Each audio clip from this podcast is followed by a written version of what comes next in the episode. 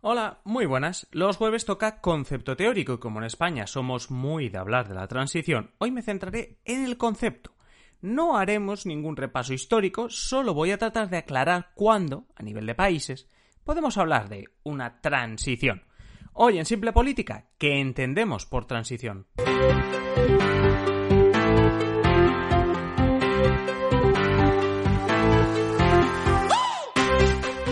Os habla Adrián Caballero y esto es Simple Política, el podcast que trata de simplificar y traducir todos esos conceptos, estrategias y temas que están presentes cada día en los medios y que nos gustaría entender mejor.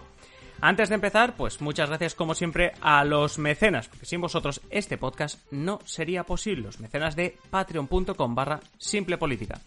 Y bueno, hablemos de transiciones políticas. A ver, entender qué significa una transición política es sencillo si cogemos cualquier otra transición en la vida.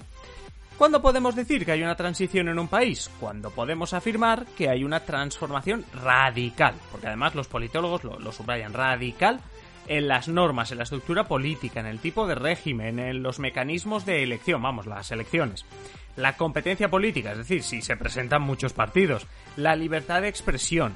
Si pensamos en otra famosa transición fuera de la política, cuando nos dicen eso de la transición de niño a hombre, de adolescente a mujer, ¿qué está pasando? Pues eso, una transformación radical.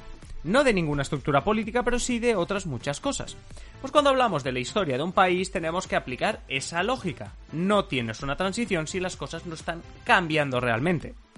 Es cierto que dicho así, algunos podéis estar viendo ya un pequeño inconveniente, y es que será más fácil hablar de transición cuando todo haya pasado, es decir, con el paso de los años puedes analizar si esa transformación política se ha dado, si ha sido radical y entonces sí puedes hablar de una transición. Sí que existen ocasiones en las que se habla de que empieza un periodo de transición política en tal país, en tal región.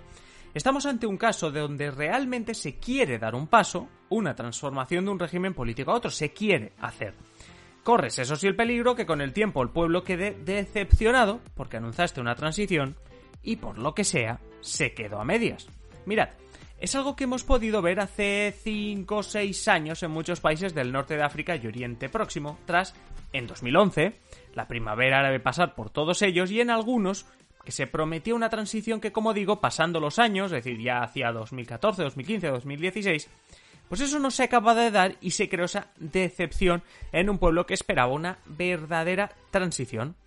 Digamos que quedarte a medias, pues no sería una transición, habréis oído hablar quizá en los medios de, yo sé, de que tal país está o ha sufrido una transición incompleta. Pues eso viene a ser un poquito lo que estábamos intentando explicar sobre esto de las transiciones. Por cierto, que una transición, una transición implica, y ahora lo vamos a explicar, mucho más que pasar de dictadura a democracia.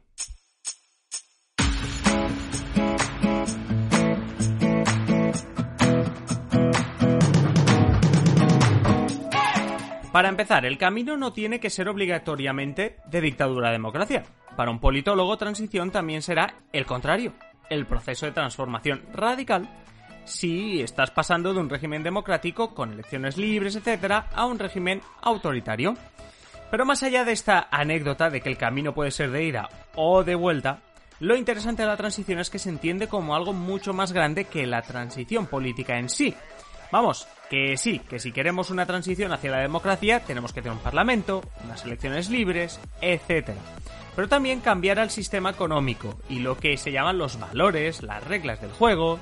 Dicho de otra manera, no es que de repente haya libertad de expresión porque lo dice una ley, que sí que una ley te la da, pero es que ya no es un cambio radical en lo político, sino que también entra lo social, lo cultural.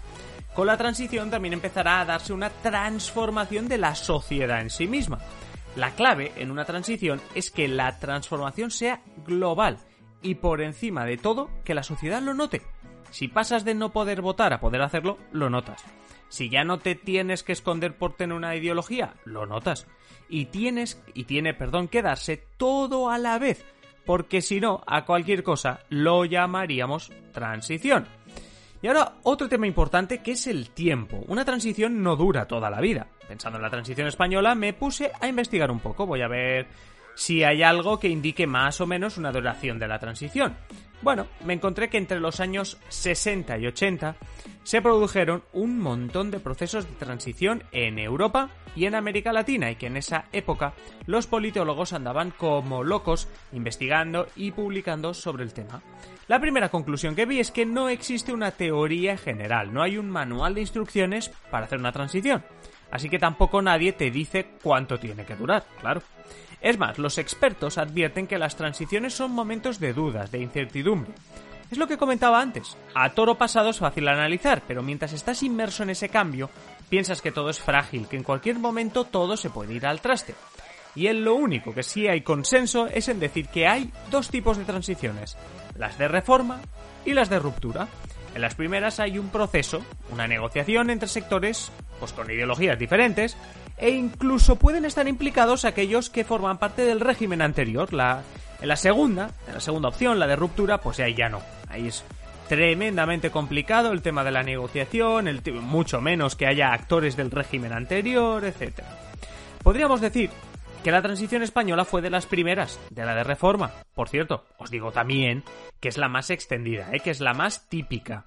Porque las de ruptura suelen no conllevar una negociación, lo que deja siempre una parte de la sociedad con ánimos de, digamos, revancha, que suele eso dificultar este periodo de transición porque como que hay una parte que ya lo hace de mala gana. Pero hablando de la española, encontré un problema con eso del tiempo que os decía antes. Ni que sea modo de curiosidad, algunos apuntan que la transición española finaliza en 1979 con la consecuencia, ah, consecución meses antes de la Constitución española y también porque en 1979 se celebran las primeras elecciones democráticas después de tener ya la Constitución, mientras que otros apuestan a que la transición española acaba en 1982 con la victoria del PSOE. Claro, la cuestión es que no puedo dar una fecha porque, como os digo, los politólogos no se ponen de acuerdo. Casi que deberíamos hablarlo un día con Fran, nuestro historiador de los viernes. El punto es que si seguimos las teorías de los politólogos hay motivos tanto para coger 1979 como para coger 1982. De 1979 podemos decir que ya hay la Constitución, que establece España como un Estado de Derecho, con elecciones democráticas, régimen y separación de poderes, etc. Encima, para ese año, como decía, ya se han celebrado las primeras elecciones democráticas con la Constitución ya aprobada. Entre la muerte del dictador y esas elecciones podríamos decir que has hecho todo lo que a nivel legal y político deberías hacer para cambiar el régimen. Pero claro, luego tenemos 1982, primera victoria de un partido que durante la dictadura se exilió. Además, en 1981 habíamos tenido el intento de golpe de Estado, lo que durante unas horas, como mínimo, puso en peligro la incipiente democracia española. Claro, se supone que en 1982, con el fracaso del golpe de Estado un año antes y la victoria del PSOE, se cerraría entonces definitivamente el círculo, la transición. Pero bueno, eso no deja de ser este debate, y seáis de la opinión que seáis, yo quiero saberla. 1979 o 1982. Dejad vuestros comentarios en ebooks o directamente participar en la encuesta en patreon.com barra simple política.